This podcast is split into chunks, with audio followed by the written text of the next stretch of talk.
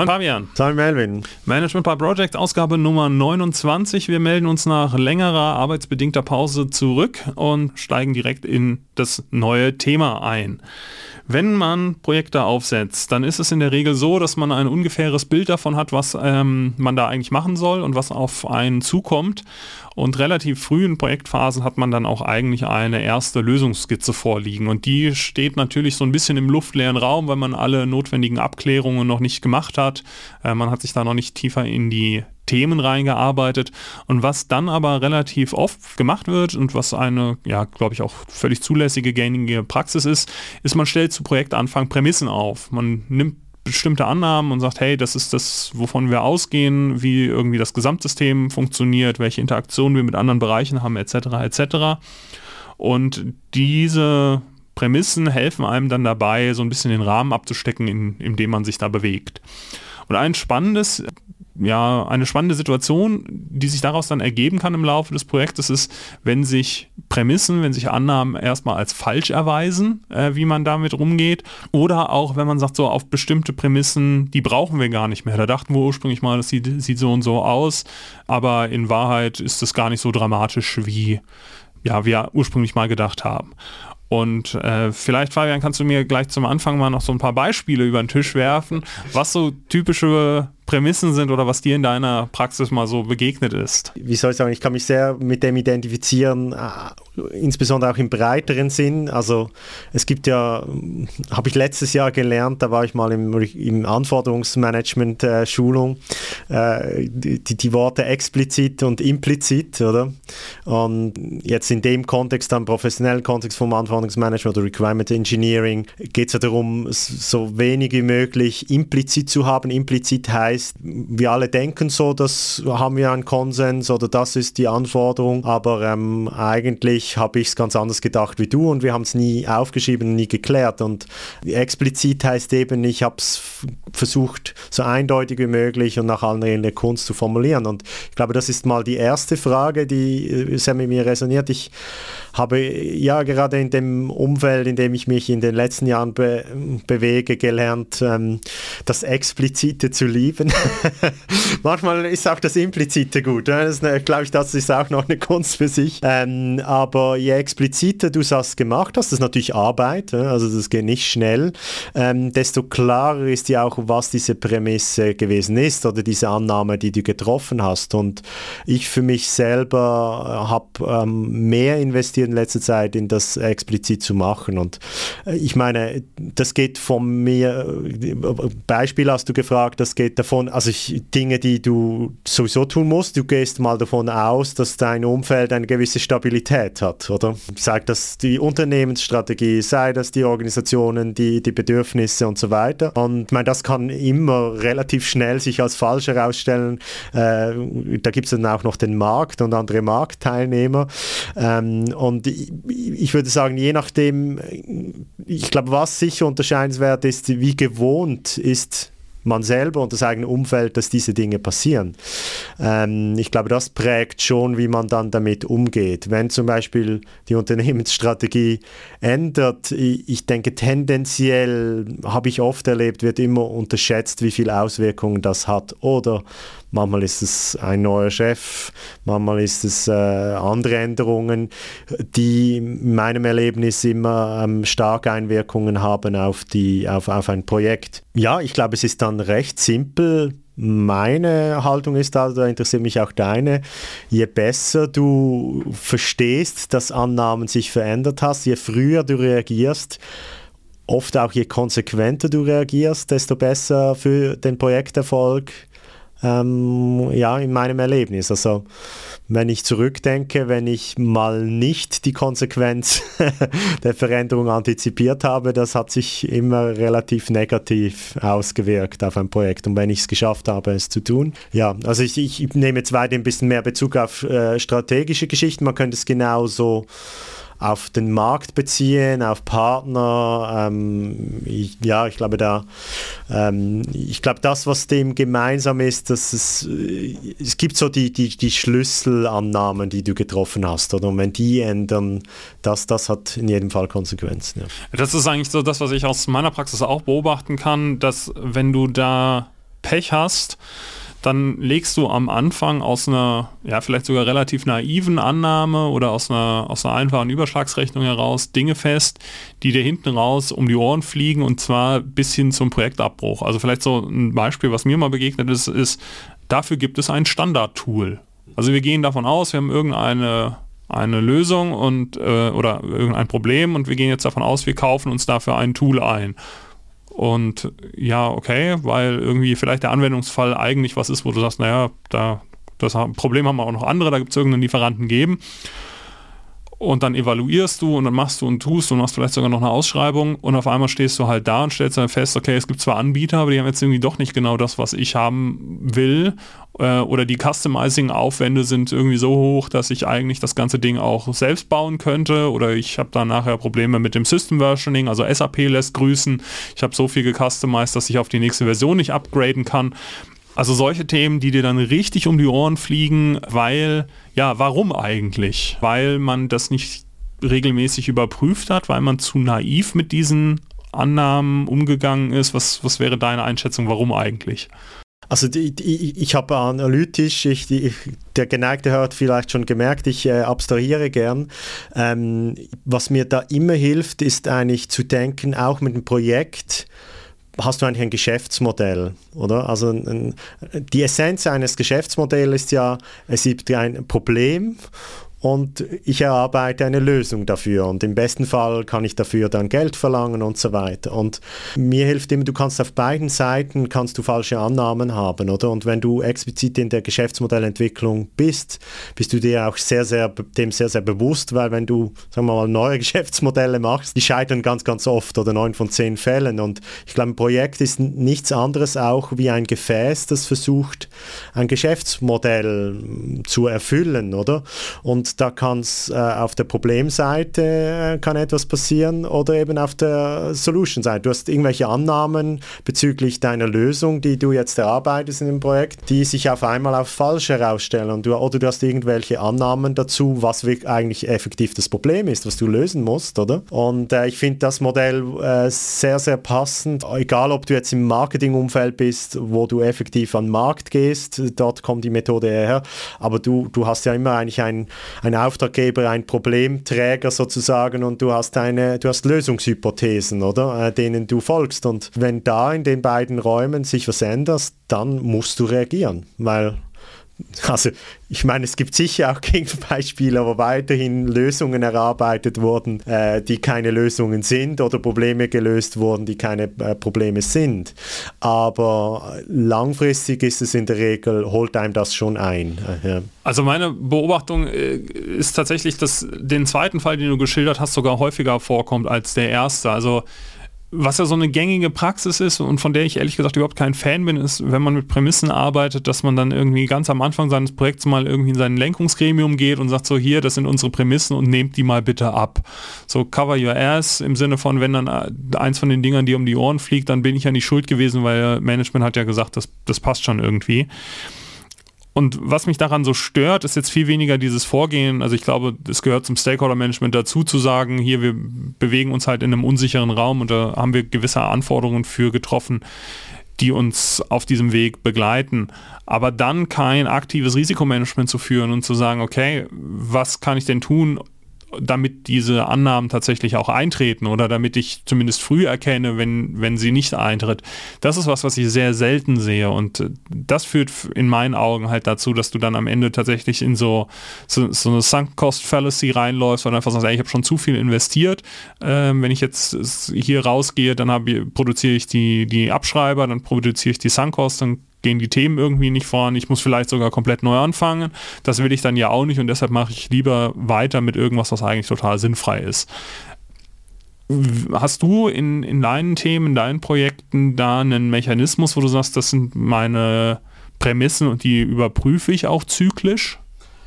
Also ich glaube, einerseits habe ich persönlich einen Fluch, äh, es ist Fluch und Segen, oder ich bin jemand, der dauernd über die darüber nachdenkt, was könnte passieren, oder? Dann ist die Kunst zu spüren, wie groß sind die Konsequenzen jetzt, wenn du falsche Annahmen hast, oder wie groß ist die Veränderung im Umfeld. Und ähm, es ist genau wie du sagst, also das ist wenn du Unternehmer, wenn du sagst, das unternehmerische Denken, dort ist das gang und gäbe, oder? Weil wenn du wirklich sozusagen an der Spitze des Bootes stehst als Unternehmer, dann spürst du jede Welle, jede Windrichtungsänderung und so weiter. Dies, du musst das auch, deshalb wird ja auch immer gesagt, ja, Unternehmertum ist nicht akademisierbar, weil das ist ja dann ein intuitives Reagieren auf Veränderungen. Und ich glaube, dass Projekte, egal wie klein, schlussendlich sich da nicht unterscheiden. Deshalb ist es so eine reizvolle Aufgabe, weil du äh, eine Art eben doch die Captain-Funktion dann hast als Projektleiter und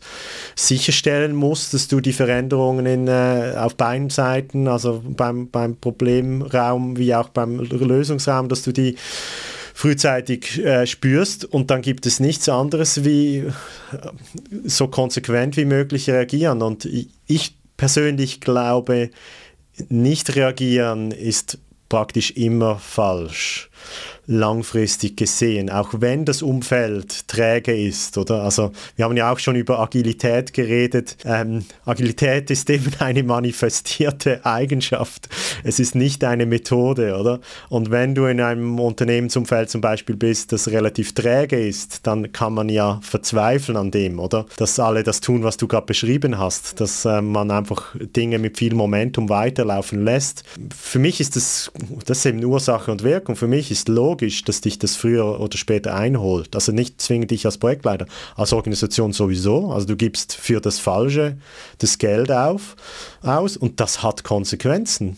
Und ja, nachher für meine, für sinnhaftes Arbeiten ist für mich, für mich persönlich ist sehr wichtig, äh, ja, an sinnhaften Dingen arbeiten zu können, oder? Also die, die eben äh, der Organisation etwas bringen, die sie vorwärts bringen. Und ich glaube auch daran, auch wenn es manchmal kurzfristig nicht so ist, ähm, dass das langfristig auch die beste Arbeitsstrategie ähm, ist. Also sowohl auf dem persönlichen wie auch für ein Projekt, weil eben, äh, das, früher oder später holt es dich ein und ich, ich habe das ehrlich gesagt auch schon erle äh, oft erlebt. Ich, ich, wie lange arbeite ich jetzt? Äh, zu lange. Zu lange. Aber ich, ich, ich habe mich einen guten Teil dieser Arbeitszeit in großen Organisationen bewegt und da erlebst du zum Beispiel zig Reorganisationen, oder? Und wenn du äh, Projekte machst, die strategisch exponiert sind, ich habe immer, immer erlebt, dass unterschätzt wird, was die Konsequenzen sind äh, von Reorganisationen zum Beispiel. Da musst du darauf reagieren, du musst dich positionieren. Das heißt nicht überhastet. Es geht eigentlich darum zu erkennen, wie groß die Konsequenzen die Veränder der Veränderung sind und adäquat darauf zu reagieren. Oder? Eben de de deshalb im Generellen. Im, Im Konkreten hat also im, im, in der Geschäftsmodellentwicklung benutzt man das Wort pivotieren und mehr, was man damit meint ist, äh, dass man wirklich konsequent auch mal in die andere Richtung geht, oder? Also zuerst bin ich nach links gerannt und habe ich gemerkt, da komme ich nicht weiter und dann gehe ich ganz konsequent mal nach rechts im Wissen darum, dass das genauso falsch sein kann, aber wenn ich es nicht tue, weiß ich eben nicht, ob es falsch war, oder? Und ich glaube ein bisschen an das, oder? Aber es ist sehr kontextabhängig, wie groß diese Ausschläge dann sein müssen. Ein Punkt, den du eben äh, genannt hast und äh, den ich auch schon beobachtet habe, ist natürlich so die Frage, man, man hat als Projekt ja irgendeinen Auftrag und möchte irgendwas äh, der Organisation Gutes tun, zumindest im Regelfall. Und die Frage ist ja, oder, oder was ich dann quasi als Fallstrick schon mehrfach beobachtet habe, ist das Verwechseln von Wunsch und Chance. Also, dass man hingeht und sagt quasi, es wäre total super, wenn, bleiben wir bei dem Beispiel von eben, wenn durch irgendwie ein Standardtool wir unsere Prozesse irgendwie für quasi geschenkt äh, super vereinfacht bekommen und dann irgendwie viel besser produzieren können als vorher. Ähm, das ist ja erstmal eine Wunschvorstellung. Also das ist ja erstmal, das hätte ich gerne. Das hätte jeder, jedes Unternehmen gerne. Und was dann aber manchmal passiert, und das ist halt einfach das Gefährliche beim Arbeiten mit Annahmen, ist, dass ich dann hingehe und sage, okay, ich mache diesen Wunsch zu einer Annahme. Und dann sage ich halt auch immer, wir ne, treffen jetzt hier mal die Annahme, dass wenn ich ein Standardtool kaufe, ich irgendwie signifikante Einsparungen damit erzielen kann. Und auf einmal habe ich quasi einen Denkfehler gemacht, weil ich habe nämlich, wie gesagt, äh, Wunsch und Chance verwechselt und manövriere mich dann in so eine in so eine Legendenbildung rein. Das, also was, was ich ja einfach da schon beobachtet habe, ist, kommst du in so Konstellationen, also auch da bleiben wir bei dem Beispiel, wo du dann so sagst, so ja, ähm, vielleicht ist es jetzt irgendwie doch nicht die beste Idee, das auszuschreiben, weil wir haben vielleicht einen RFI gemacht, also wir sind mal in den Markt gegangen, haben mal gefragt, hey Anbieter, was habt ihr denn so? Was kostet das so ungefähr? Und dann haben wir vielleicht schon eine erste Indikation bekommen und dann, dann sagst du so, hm, vielleicht sollten wir unsere Prämisse mal hinterfragen und dann kriegst du aber so gehört, nein, nein, ähm, wir haben einfach nur nicht die richtigen Unternehmen gefunden. Da gibt es noch irgendwelche versteckten Anbieter und wenn wir dann die Ausschreibung machen, dann kommen die schon alle.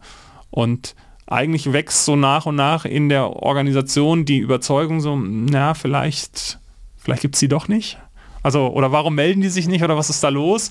Aber weil du halt einfach mal gesagt hast, so, nee, wir wollen irgendwie niedrigere Preise durch höhere Anbieter, äh, fliegt dir das Thema dann irgendwie also das wird dann nicht mehr kontrollierbar und du, du hast, dann, hast dann so eine Self-Fulfilling Prophecy geschaffen. Ja, und dann machst du die Ausschreibung und dann kommst du genau zu der Situation. Und dann hast du halt nachher da irgendwie nur einen Anbieter und den willst du eigentlich gar nicht, weil der hat gar kein Produkt. Also.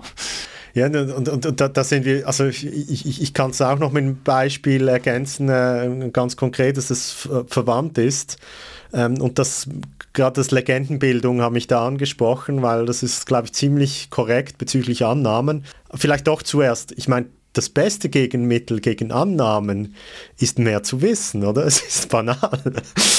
Und das bewahrheitet sich aus meiner Sicht immer. Deshalb das ist gerade, es wird, wird, eben schwieriger, wenn du laufende größere Projekte hast, hast du noch die Muße wirklich zu verstehen, ob du am richtigen arbeitest, oder? Aber du musst es tun. Und ähm, ich, ich, ich habe zwei Beispiele konkret. Ich habe auch mal, als ich, in, als ich in einer großen Organisation angefangen habe, war mein erstes Projekt, eine Software konzernweit einzuführen. Und die Auftraggeber waren überzeugt, dass das eine sinnvolle Idee ist, oder? Und über die Jahre, das, ich, oh, ich konnte das natürlich am Anfang nicht beurteilen. Ich bin einfach rein, ja cool, ich äh, versuche da das mal hinzubekommen. Und dann mit der Zeit habe ich gemerkt, so wirklich ist gar kein Bedürfnis da für äh, die Produkte, die so eine mo moderne Software bieten, also die, die, die Resultate, die diese Software, es ging, war ein Management-Informationssystem, das besseres Reporting zu gewissen KPIs ermöglicht hat, aber eigentlich gab es gar keine Nachfrage nach diesen besseren KPI oder nicht in dem Ausmaß, äh, wie die Geschichte am Anfang erzählt wird. Und das, das war auch genau so eine Legendenbildung. Das, ich, ich glaube, das sind auch so Selbstläufer, eben Self-Fulfilling Prophecies, weil der, du musst ja auch etwas verkaufen, also es ist auch Overselling oft dann, oder? Also du ein bisschen verkaufen musst du es ja, um überhaupt so ein Projekt machen zu können. Und dann äh, gehst du eben von Annahmen aus. Und ähm, ich muss sagen, dass das Projekt war extrem aufwendig jetzt für das Thema, was es betroffen hat und vier, fünf Jahre später wurde dann die Software nicht mehr benutzt, weil es war einfach Overkill, oder? Und äh, man hat gar nicht die Spezialisten, um das zu verwenden. Das ist eine Beispiel, ja. Und das andere bezüglich Annahmen, ähm, da war es wirklich ein Produkt, das ich an den Markt gebracht habe, oder? Und da war eine Schlüsselannahme, war, wir können unter unserem Brand, also Unternehmen, dieses neue Produkt verkaufen. Also es war eine Wunschannahme, weil schlussendlich war es banal. Die Branding-Verantwortlichen hatten einfach keine Lust, eine neue, äh, neue Branding-Strategie zu machen. Und ich habe dann am Anfang gedacht, okay, Challenge accepted, kann ja sein, dass das geht. Und nachher haben wir mit Evidenz, also zig Marktstudien und so mit der Zeit herausgefunden, es geht nicht. Du kannst nicht äh, unter dem Wasserbrand Feuer verkaufen, oder? Ja, oder das klassische Marketing-Thema. Ne? Du kannst als Premium-Marke kein, kein Budget-Produkt machen. Und, und da war meine Konsequenz am Schluss, äh, ich habe dann die Projektleitung, nachdem ich realisiert habe, dass ich das nicht bewegen kann, dass die Umstände es nicht zulassen, dass man eine neue Brand-Strategie macht, dass das Interesse nicht mehr da war, klar. Also jetzt, das ist so grundsätzlich, da dann halt okay, nicht. Dann, dann halt nicht, oder? Aber was in Ordnung ist, oder? Also das sind ja dann zum Teil doch auch rationelle Entscheide dahinter. Also die Größe, also man, das andere, was ich oft erlebt, man bewertet natürlich als Projektleiter, das ist eine Pflicht. Äh, das, der Job als Projektleiter ist ja die Dinge, die der Auftraggeber möchte, möglich zu machen. Das heißt aber noch lange nicht, dass man sie dann wirklich tun muss, oder? Also im Idealfall schon, weil es dann Sankt kostet, oder? Aber man muss auch akzeptieren, dass es äh, eventuell dann größere äh, strategische Umstände gibt, die das nicht mehr als lohnend ähm, sich herausstellen lassen, auch wenn man dann herbeigeführt hat. Und das, dass man sich als Projektleiter, ja, hat man eine andere Sicht dann auf, auf das also was ich immer krass finde, ist dieses, vorhin schon mal angedeutet habe, dass man hingeht und sagt irgendwie, ich treffe bestimmte Annahmen und hinterfrage die dann nie wieder. Also die gelten dann quasi als gesetzt und vielleicht auch um so ein bisschen in die konstruktive Schiene einzubiegen. Ein, eine Thematik, die, die sich bei mir in der Vergangenheit bewährt hat, ist einfach, dass man gesagt hat, okay, wenn wir uns diese Annahmen jetzt nochmal vor Augen führen, welche von denen führen eigentlich zu welcher Auswirkung? Also eine klassische Risikomanagement-Einsatz, äh, Eintrittswahrscheinlichkeit und Auswirkung. Eintrittswahrscheinlichkeit kann ich wahrscheinlich in den meisten Fällen nicht, nicht vernünftig angeben. Ähm, aber bei Auswirkungen habe ich eigentlich ein relativ gutes Gefühl dafür, ist das jetzt was, was ein kompletter Showstopper ist, wo ich sage, wenn das nicht eintritt, fliegt mir das Ding um die Ohren. Oder ist das was, wo, ja, wenn das nicht eintritt, äh, dann kann ich damit irgendwie umgehen. Und ein Ansatz, der da aus meiner Sicht extrem erfolgsversprechend ist, ist bei der Abklärung, also dass man Ressourcen zur Verfügung stellen muss, die die Annahmen abklopfen. Das ist, glaube ich, glaube ich, jedem klar. Aber bei der Frage, in welcher Reihenfolge mache ich das und auch mit welcher Priorität im Vergleich zu den ganzen anderen Projektaufgaben, die ich habe, mit denen anzufangen, wo ich sage, da liegt ein potenzieller Showstopper drin. Einfach weil, wenn mir das Ding um die Ohren fliegt, dann ist wenigstens nicht so viel Geld weg. Mhm. Also kann, kann, ja passieren, dass aus welchen Gründen auch immer sich dann, dann eine Prämisse eben nicht bewahrheitet und man gesagt hat irgendwie, okay, ist halt so, aber mal hinzugehen und, und diese Prämissen in eine Reihenfolge zu bringen und, und wirklich zu sagen, welche bricht mir das Genick, und mit denen dann mal anzufangen und zu erhärten, läuft das oder läuft das nicht. Ich meine, so macht man es in der, in der wissenschaftlichen Arbeit ja auch. Da steht am Anfang die Forschungshypothese, dann machst du irgendwie ganz viele Späße drumherum und am Ende sagst du, hat jetzt meine Forschungshypothese gehalten oder nicht. Also ich glaube, das ist genau korrekt, weil das ja heißt, du musst die Prämissen besser verstehen, oder? Und, und was steht wirklich dahinter? Ich glaube, ich, habe einfach schon oft erlebt, dass genau, also das ist, ich glaube, das ist auch die Challenge als, als, als, als Projektleiter. Du müsstest ja eigentlich alles verstehen, was dein Projekt betrifft, aber kannst eigentlich nie. Also ist zu viel, oder? Und gleich, also ja, ich habe so einen Eindruck, dass das so eine Haltung, die du dann haben kannst, ist, okay, dann ignoriere ich einfach alles, was außerhalb von meinem Projektsystemgrenze ist, oder? Und das kann man machen, weil aus einer Verantwortungsperspektive, aus einer Governance-Perspektive ist es genau so und das hat gar nichts mit der Methode, oder wenn du ein agiles Projekt hast, hast du einen Leuchtturm. Es kann aber sein, dass der Leuchtturm wirklich am falschen Ort steht, oder? Aber da, da, das ist aus meiner Sicht zulässig, als Projektleiter zu sagen, ist, war nicht meine Aufgabe, kann ich nicht stemmen, oder? Gleichzeitig, was du aber tun kannst, ist das Setting die Guste auswählen und ähm, trotzdem versuchen zu verstehen, wie, wie, wie, wie sinnvoll und stabil ähm, dieses Setting, das du ja äh, entweder mitgeschaffen hast oder gegeben bekommen hast, äh, sein kann. Und ähm, ja, nachher, also ich glaube, es ist sicher einer der schwierigsten Vorgänge, wenn du sagen musst, ähm, das wird wohl nichts, oder? Ich glaube, es ist massiv abhängig von der Time to Market, die du hast, um es mal so zu nennen. Also von der Laufzeit deines Projektes und der Frage, wie viel Zeit geht eigentlich ins Land, bis du geklärt haben kannst, ob deine Prämisse hält oder nicht. Mhm. Also wenn ich mir ein Projekt vorstelle, das ein halbes Jahr geht oder wegen mir ein Jahr, da würde ich behaupten, da kann gar nicht so viel schief gehen, weil da habe ich eigentlich einen äh, relativ guten Überblick über, über diese ganzen externen Faktoren, die du auch angesprochen hast. Je länger mein Projekt läuft, umso, umso mehr Plattentektonik habe ich einfach in der Zeit und umso mehr Themen können einfach auftreten, die ich nicht kontrollieren oder, oder handeln kann. Und ich glaube, das muss man sich einfach auch nochmal vor Augen führen, dass je länger so ein Projekt läuft, umso wichtiger ist es, zyklisch über die Prämissen drüber zu gehen und zu gucken, mit, mit welchen Annahmen bin ich hier unterwegs. Die sind ja auch nicht statisch. Also ist ja jetzt auch nicht so, dass ich am Anfang von meinem Projekt sage, die fünf sind es und die bleiben dann, sondern irgendeine ist dann mal nicht mehr relevant und dafür kommt aber irgendwas Neues dazu, was ich vorher nicht gesehen habe. Und so komme ich ja dann vom einen zum anderen. Ja, und, das, das ist wirklich übertragbar. Ich meine, wenn du ein Projekt hast, was wirklich eher ein klares Produkt mit klaren Kunden hast, dann dann, kennen wir alle die Methoden. Du, du sagst, ich mache Minimal Viable Products, ich gehe so früh, ich gehe mit was zusammengepasst, so früh wie möglich zu den Kunden. Aber das ist aus meiner Erfahrung auch in anderen Kontexten genauso möglich. Das heißt, du gehst eben früh, so, so früh wie möglich mit, zu den Stakeholdern mit ersten Ideen, mit, mit, mit ersten Entwürfen und, und suchst eben die Diskussion, oder? Ähm, und, und da ja, da, da gibt es ja wirklich Gegenreflexe. Oder es gibt Leute, die möchten etwas fertig machen und dann erst zeigen, dass es möglichst gut aussieht.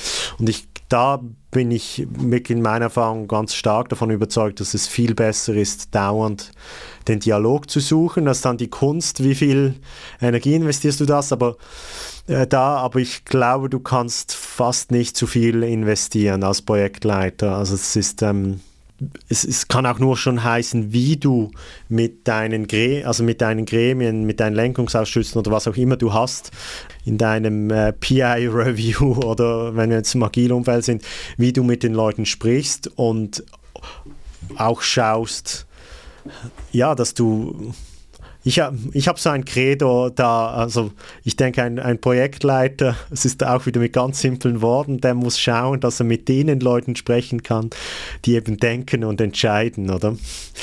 Und äh, oft kann es in Organisationen sein, wo es dann noch zig Ansprechpartner haben, die weder wirklich bereit sind zu denken oder den Auftrag zu, tun haben oder entscheiden können. Und du musst halt schon schauen, dass du mit den Leuten, die eben denken und entscheiden, im Dialog sein kannst und, und möglichst früh ähm, ja, die Entwicklungen im Projekt testen kannst im Prinzip.